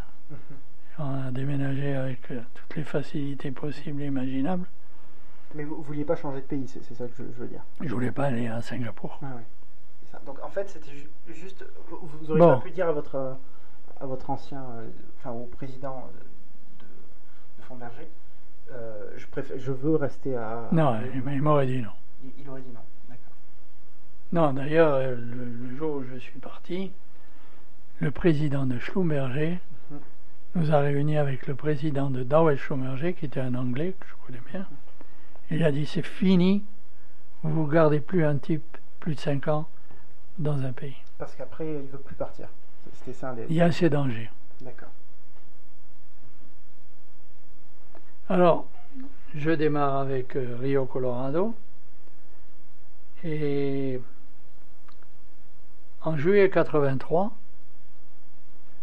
j'ai une offre d'une société très importante. C'était la Hughes Service. Hughes, c'est un monsieur très connu. Le patron de Hughes, c'est le monsieur qui a inventé l'outil de forage. le trépan. Parce qu'avant, on, on forait au battage. Ok, vous pouvez expliquer à m'entendez ceux bien, qui là nous. euh, Peut-être rapprochez-vous un petit peu de- du micro. Vous pouvez nous expliquer alors, co- comment ça marche? Bon, le battage, c'était euh, un procédé simple pour fo- forer un puits. Mhm. Mais lui a inventé un outil de trépan. Vous quoi voyez ce que. ben, un, ou- un outil qui, qui, qui tourne Mhm. et qui, qui- comme un moulin à café. D'accord. hein, et qui, qui moule le terrain et qui descend. Alors, ce monsieur Hughes, il était tellement riche Oui. que son fils a été le fameux Howard Hughes qui a fait des films. Et, quelque chose, effectivement, oui. et c'est lui qui a, inventé, qui a fait un avion qui a été un monstre à 8, à huit moteurs, qui a, fait, qui a pu faire 500 mètres, je crois, et qui est tombé là. C'est lui qui était, il était marié avec les plus grands artistes de Hollywood. Il y a des films sur euh, Oui, Howard Oui. Hughes. Ça, c'est son fils. d'accord. Et il avait une société qui vendait des outils de forage. D'accord. Et ils ont décidé, ah, quelque temps avant, de rentrer dans le- les services pétroliers. Mhm. Alors cette société vient me contacte en juillet 83, c'est-à-dire que j'ai fait à peu près trois ans avec Bridas, avec Rio Colorado. Trois ans, d'accord.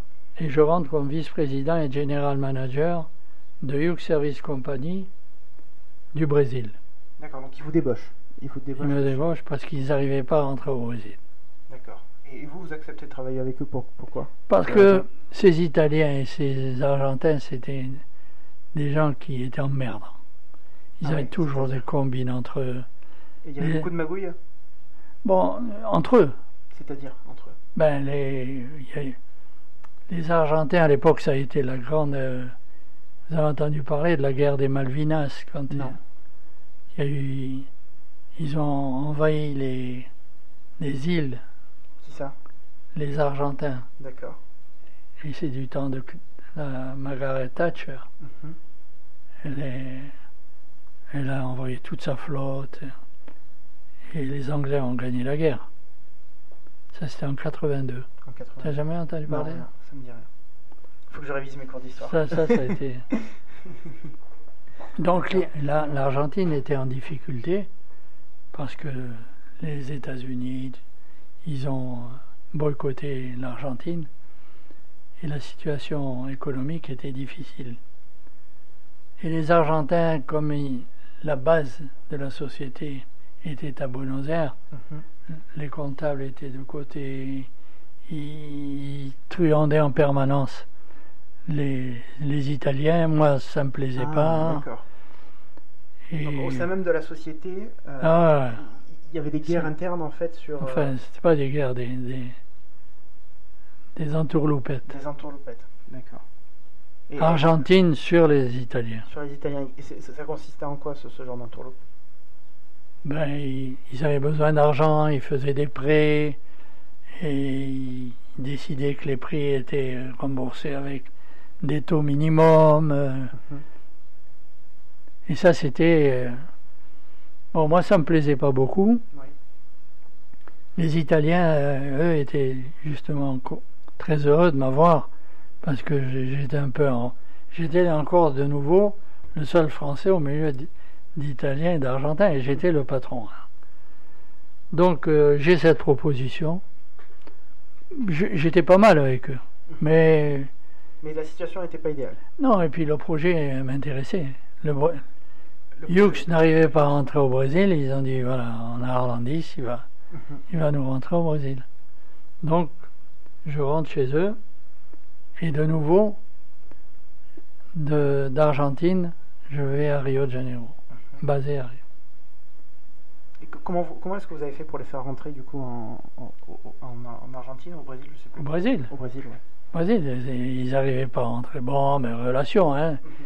Pas, mais j'avais passé tellement d'années là-bas, je connaissais tout le monde. Et puis eux, ils étaient contents. C'est pas tellement de la magouille parce que quand vous mettez un concurrent en plus dans un pays, le pays est, heureux d'avoir plus de, concurrence. Hein. Mhm. Alors pourquoi ils ont refusé au début? Qui? Euh, ben, le, pays. Parce qu'ils ne savaient pas faire. Ah, parce qu'ils n'avaient pas les compétences. En bah, et, en vous reprenant à vous, là, il, quelque bah, part, il, savait que j'avais ce passé au Brésil. Et j'ai un. Depuis 1975, j'ai oublié de vous dire que, mhm. à cause de ce diplôme, oui. j'ai la nationalité brésilienne. Pourquoi? Parce que il y a énormément de gens qui veulent vivre au Brésil. Ah oui? Mais le Brésil a besoin de techniciens ils n'ont pas besoin de profession libérale. Vous êtes médecin, avocat, etc. Vous pouvez avoir la résidence. Mais le passeport, la nationalité, vous ne pouvez pas l'avoir. À cause de ce... Bon, ça faisait déjà plus de 5 ans que j'étais au Brésil. Mhm. Il fallait avoir 5 ans. Mais il fallait avoir un diplôme reconnu par l'État. Et le diplôme de... De l'école des pétroles. Était très reconnu. Et... Il m'a permis d'avoir la nationalité brésilienne. Donc en plus de ça, j'ai été brésilien. Mhm. ça fait beaucoup. Les Brésiliens sont très nationalistes. Hein. Donc c'était un, atout quelque part. Ça faisait partie. Donc je rentre chez eux. Mhm. Ça marche très bien. Donc ça c'était de juillet 83 oui. à juin 86. Je peux vous donner ça après si vous voulez. Et en juillet 86, Hughes avait une participation peu importante dans le monde entier vis-à-vis de Schlumberger et d'Ali Burton. Alors, c'est-à-dire que son, le- le- les parts de marché de, de Hughes étaient, Était étaient très faibles, ou inexistante. inexistantes, d'accord. Alors, il décide de rentrer dans le monde entier, Mhm. moins le, les USA, le Canada et l'Amérique du Sud, et ils me promeuvent président, vice-président et general manager de Hughes Service Division basé à Paris. D'accord. Donc, Donc, là, je, vous rentrez à Paris. je rentre à Paris. Et vous ne vouliez pas rester euh, au, au- au Brésil? Bon, mais je vivais à Paris, j'étais à Paris. J'avais un appartement dans le 16e, Mhm. rue du Grand Lac, 132 mètres ca- euh, 330 mètres carrés. D'accord. Vous étiez comme un roi. Oui, et puis je- j'avais pas de limite C'est-à-dire, vous n'avez pas de limite. de dépenses. Comment J'avais pas de budget. ça, ça veut dire quoi vous, avez pas vous pouviez dépenser autant d'argent que vous le souhaitiez? Voilà. En plus, donc il y avait votre salaire qui rentrait tous les mois, j'imagine? Mais pour y aller, ils m'ont dit prends l'appartement que tu veux. Ils m'avaient même offert l'argent pour acheter un appartement que je devais rembourser. Et moi, j'ai jamais voulu acheter d'appartement. Mhm. J'ai loué cet appartement, on a vécu pendant sept ans. Mais, Mais, au bout de deux ans, non, en 90, oui. Hughes Service Corporation est absorbé Par qui? par un groupe qui s'appelle Baker Hughes. Baker, Becker, d'accord. je ne savais pas qui c'est. Non. C'est une grande société de services. Ok. Ils achètent. En, en pétrole, hein, on est d'accord. Becker. Ah ouais, ouais, ils faisaient des services, c'était une des plus grandes sociétés au monde aussi, hein, américaine. Alors, ils achètent Hughes Service et ils décident. Moi, à l'époque, j'étais responsable du monde entier, moins le Canada, les États-Unis et l'Amérique du Sud. D'accord. C'est-à-dire que j'étais responsable de l'Asie, Mhm. je voyageais au Japon, en Indonésie, de l'Afrique. Vous avez beaucoup voyagé durant cette Oui, période. à cette époque-là, oui. Mhm.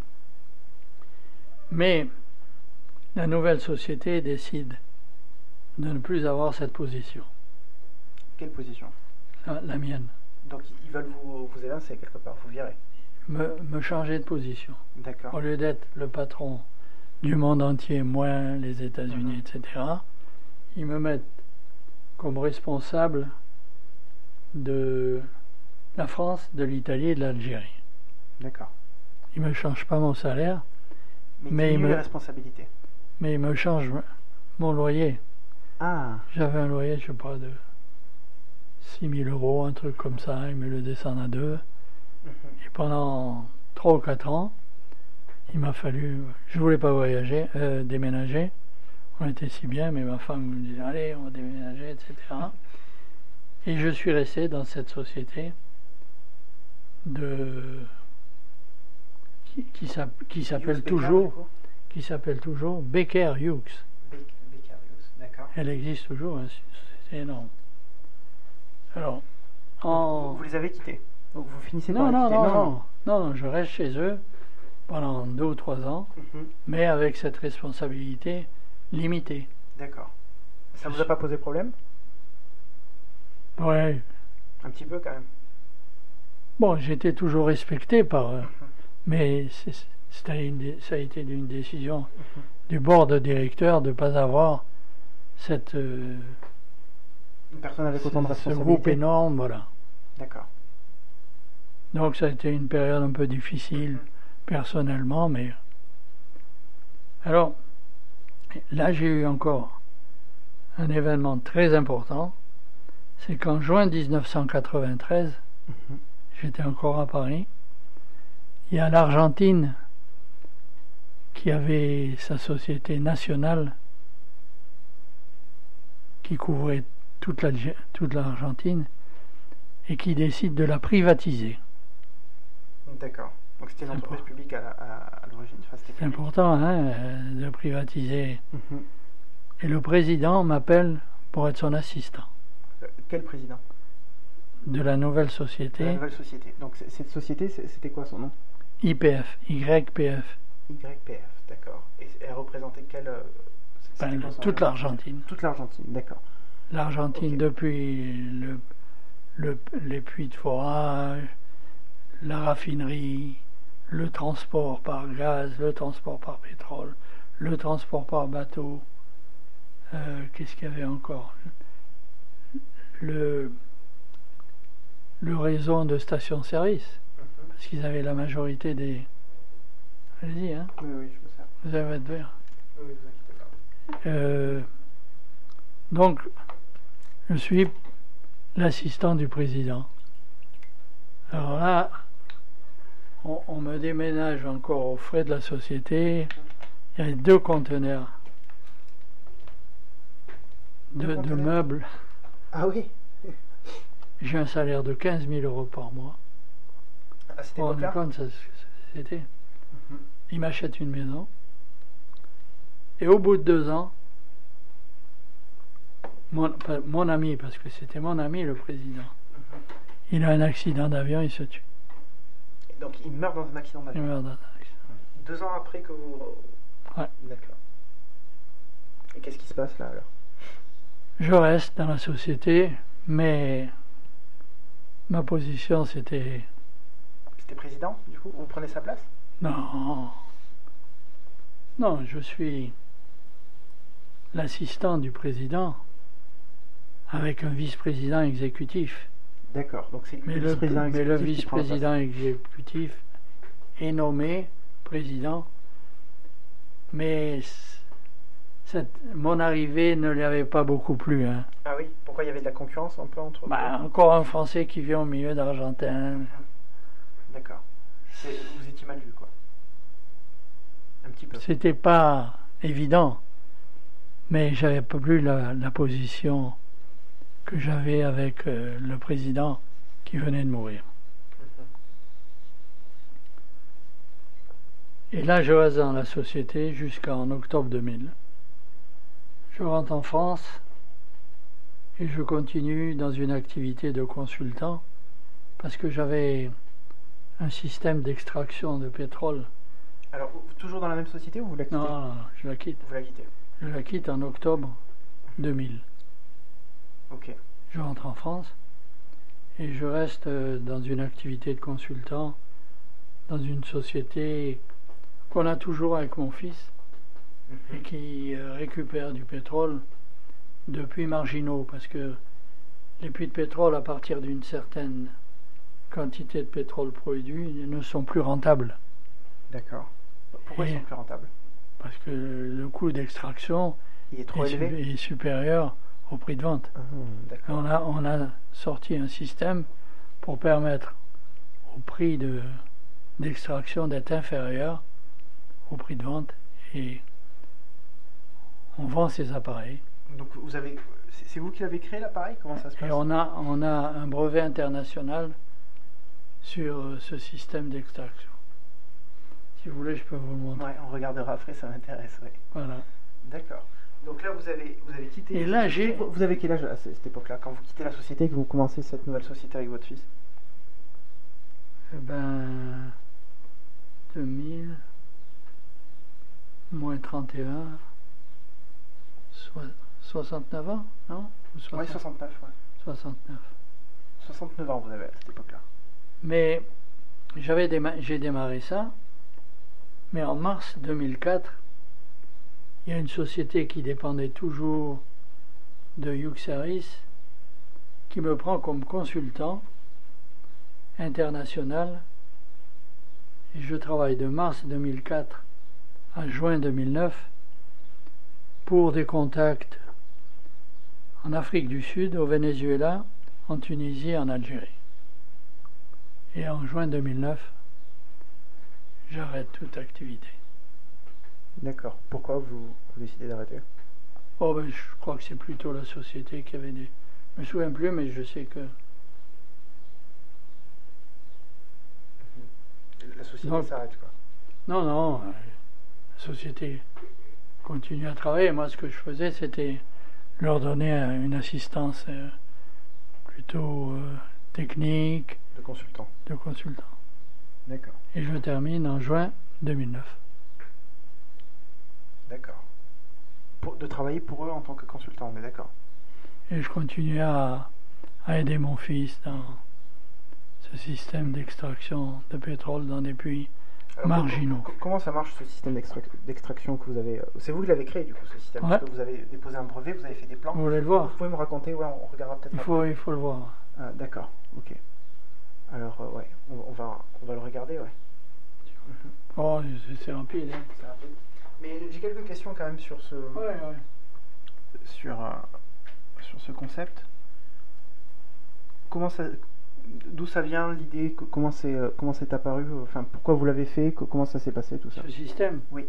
Parce que j'ai appris qu'au Pérou, il y avait un Américain qui avait amené un. J'ai appris qu'au Pérou, il y avait un Américain qui avait amené une machine bizarre Ouais. euh, qui sortait tout à fait des appareils conventionnels d'extraction de pétrole et qui marchait. Alors moi, j'ai toujours été intéressé par des choses nouvelles. Je, je prends contact au Pérou, je vais voir la machine marcher. Bon, la machine n'était pas vraiment ce que j'attendais d'une machine performante. Mhm. Je vais aux États-Unis, j'arrive à, à négocier avec euh, le gars qui avait le brevet de cette machine et on fait venir des, des machines en Argentine et on a amélioré ces machines.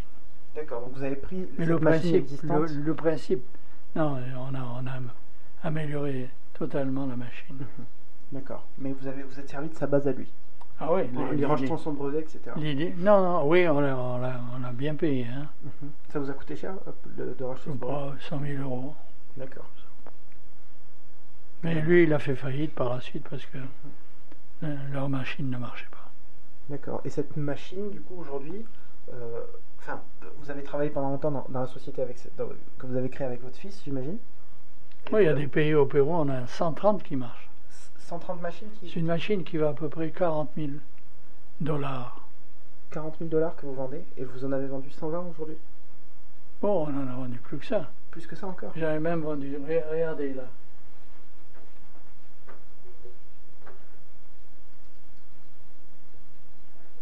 Alors oui. Ah oui, c'est quand même une grosse machine. Donc pour ceux qui voient pas, ça, ça fait combien de Ça mètres c'est cette machine? moi, et ça c'est à Cuba. À Cuba. D'accord. Et elle, elle fait combien de mètres cette machine? Elle fait 8 mètres.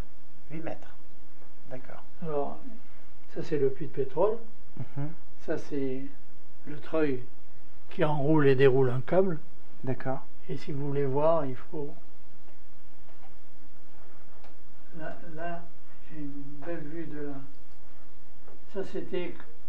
Moi, ça fait trois ans que je ne voyage pas à cause de tous ces problèmes de santé que j'ai. Là. Mhm. Mais voilà. Ah ouais, là on a une belle vue de la machine. Il faudra que vous m'envoyiez les, les photos que je, que je puisse les, Ça les mettre, ouais. voilà. D'accord. Ok, donc ça c'est vous qui avez créé cette machine. Comment ça se passe? Comment on crée une machine comme ça? Ben, à partir de. Il y avait, il y avait toujours un treuil et un, un câble qui descendait avec un tube collecteur. D'accord. Pour ça, il faut que vous voyez le. Je ne sais pas si vous allez pouvoir. Voir les plans de la machine, co- comment Non, ça a non, été non, euh, voir le fonctionnement. le fonctionnement, ouais. Une vidéo peut-être? Ouais.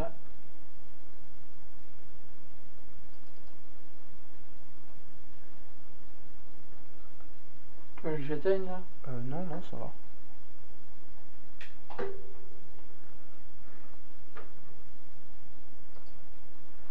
Ah ouais, on a, on a une belle vue en fait du fonctionnement de la machine. Et là, c'est en. Il y a l'explication en anglais. D'accord. Donc à gauche, on a, on a quoi une, une poulie, Un treuil un treuil sur lequel il y a 1500 mètres de câble. D'accord. Et ce câble descend un tube. Vous allez voir la colonne de pétrole dans le fond du puits. Oui. Alors, vous allez voir le pétrole rentrer dans le tube. D'accord. Donc on- il y, a- une perforation qui se fait là. Non, non, c'est- Ah. Ça a déjà Ça été descend. perforé. ça descend dans un puits qui contient du pétrole. Ok. Vous voyez? C'est comme une pipette, on a l'impression.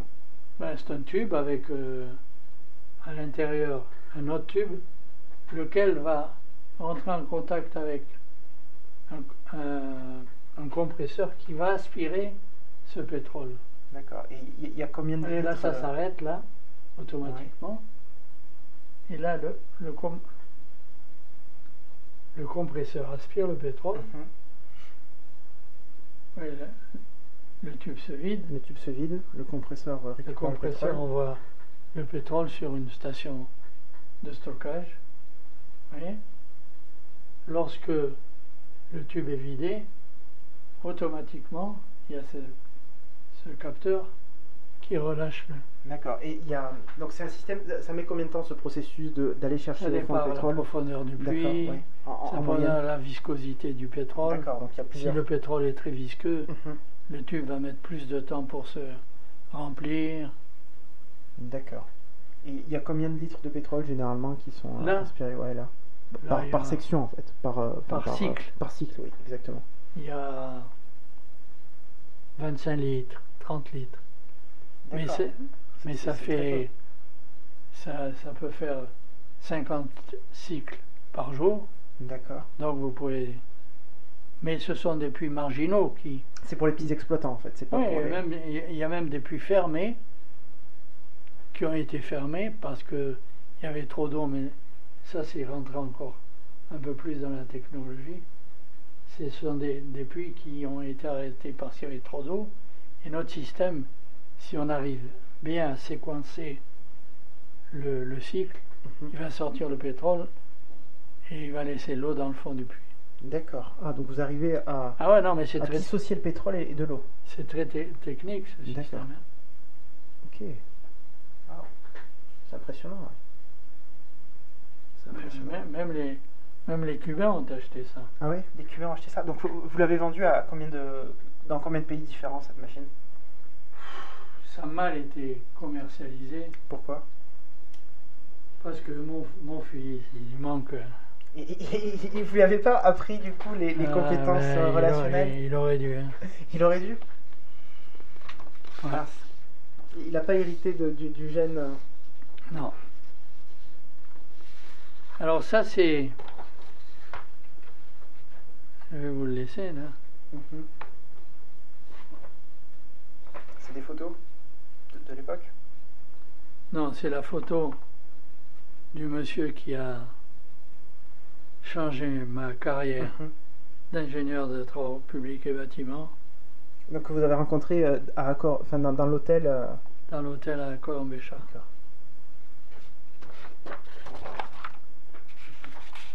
Donc ça, tout a commencé par lui.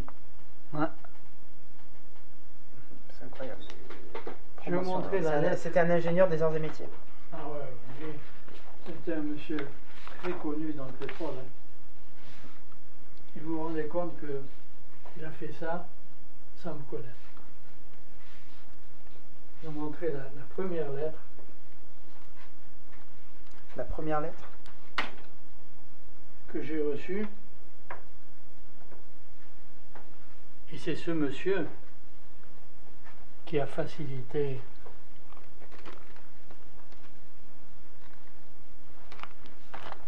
Donc là, je, tiens dans mes mains euh, une lettre compagnie des services pétroliers, compagnie des services pétroliers. Donc, co-service. Monsieur, l'école nationale supérieure du pétrole nous a fait part de votre candidature qui n'a pu être retenue en 1957 en raison d'un grand nombre de candidats. Nous sommes nous-mêmes à la recherche d'ingénieurs diplômés de l'ENSP, mais préférons les engager à la sortie de, de leur école d'ingénieurs et les envoyer à l'ENSP. Donc l'ENSP, c'est pour l'École nationale supérieure du pétrole. après deux à trois ans d'expérience professionnelle. Nous serions très intéressés par une candidature éventuelle de votre part. Nous avons un poste ingénieur d'ingénieur à pouvoir à Alger, comportant des voyages fréquents dans le sud. Assi Messaoud, Edjele, Adrar, Assi, Hermel. Ouais, c'est des bases de C'est des pétrole bases de, pétrole, d'accord. en Algérie. Ce poste est celui d'adjoint à notre chef de base d'Alger. Notre activité au Sahara comporte les services spéciaux dans les sondages pétroliers, livraison de ciment en vrac, cimentation, essai de production et instrumentation, exécuté avec du personnel et du matériel spécialisé. Et ensuite, il y a la proposition euh, financière, c'est ça? Euh, Traitement brut mensuel de base, 80 000 francs. Majoration pour résidence à Alger, 24 000 francs. Indemnité de logement à Alger, 10 000 francs. Après trois mois de présence, participation au chiffre d'affaires de la société variable suivant les résultats, environ 25 000 francs. Donc ça faisait 139 000 francs. Donc c'était un salaire annuel, j'imagine. Oui, mais non, non, euh, mensuel. Ah, c'était mensuel. Et regardez, derrière, il y a des primes. Là, de... Ce sont les primes qui doublaient pratiquement. Là. Alors, indemnité journalière. Journalière de séjour dans le sud saharien du 1er, au, du 1er octobre au 1er juin, 22 2800 francs. Et du 1er juin au 1er octobre, 3700 francs. Au cas où vous donnerez suite à notre proposition, vous effectueriez un stage de quelques semaines en métropole pour vous familiariser avec notre personnel et notre matériel et connaître notre organisation. Vous seriez ensuite envoyé à Alger où votre affectation pourrait durer plusieurs années. Vous serez susceptible d'être envoyé ensuite en métropole ou en Afrique noire ou encore à l'étranger suivant les développements de la recherche pétrolière. Nous vous serions obligés de nous faire connaître rapidement si notre... Alors, nous, nous vous serions obligés de nous faire connaître rapidement si votre proposition vous intéresse. Si notre proposition vous intéresse, vous pourriez obtenir en complément d'information auprès de Monsieur Joly, chef de notre base d'Alger. Veuillez agréer, Monsieur, l'expression des sentiments distingués. Donc c'était le directeur général R. Delmas, qui était le directeur de. Euh, Il était au-dessus de.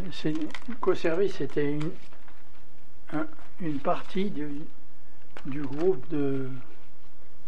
Mais il était en même temps président de Co-service. D'accord. C'était, il y avait une société de forage qui s'appelait la Société Languedocienne. Euh, une dernière question. Si, euh, si vous deviez vous croiser, euh, croiser du coup Fanfan à l'âge de 20 ans, qu'est-ce que, quel conseil vous lui donneriez? De faire la même chose. De faire la même chose? Vous lui direz rien alors, vous vous cacheriez, vous. ouais. Donc vous n'avez pas de regrets sur tout ce que vous avez vécu, toutes ces pas expériences du tout. Pas du tout. Pas du tout? Pas du tout.